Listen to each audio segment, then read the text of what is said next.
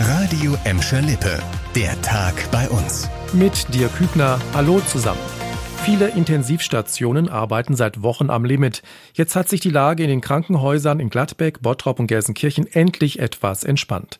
Nachdem die Beatmungsplätze Anfang des Jahres durch die zweite Corona-Welle teilweise komplett ausgelastet waren, gibt es jetzt wieder etwas mehr freie Kapazitäten. Das zeigt das Intensivregister des Robert Koch Instituts. Hier die konkreten Zahlen. Im Bottrop sind aktuell sieben von 40 Intensivbetten frei, in Gelsenkirchen sechs von 86. Auch der Leiter der Intensivstation im Gladbecker Barbara Hospital hat uns gesagt, dass die Mitarbeiter in dieser Woche etwas durchatmen könnten. Aktuell müssten nur zwei Corona-Patienten beatmet werden. Allerdings könne sich die Lage täglich ändern. Der Chefarzt rechnet noch mit harten Wochen in der Pandemie, vor allem wegen der gefährlichen Mutationen. Die zweite Corona-Welle macht sich auch bei den Sterbefällen für Gladbeck, Bottrop und Gelsenkirchen bemerkbar.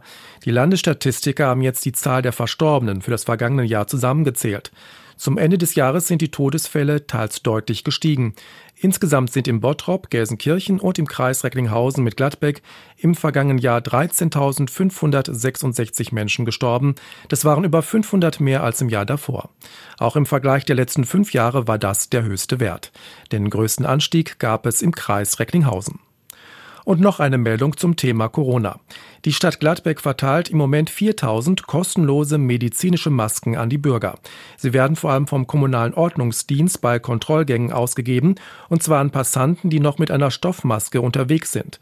Außerdem hat die Stadt 8000 FFP2-Masken gekauft. Die bekommen hauptsächlich Lehrer und Sozialarbeiter, die an Gladbecker Schulen die Notbetreuung anbieten. Seit Montag müssen in Bussen und Bahnen sowie in Geschäften und Arztpraxen medizinische Masken getragen werden. Erlaubt sind nur noch OP-Masken und FFP2-Masken. Und zum Schluss noch eine kuriose Nachricht aus Bottrop. Polizisten haben ganz durch Zufall eine Cannabisplantage in der Stadtmitte entdeckt. Eigentlich wollten sie zu einer Frau, um ihr eine Fundsache zurückzubringen.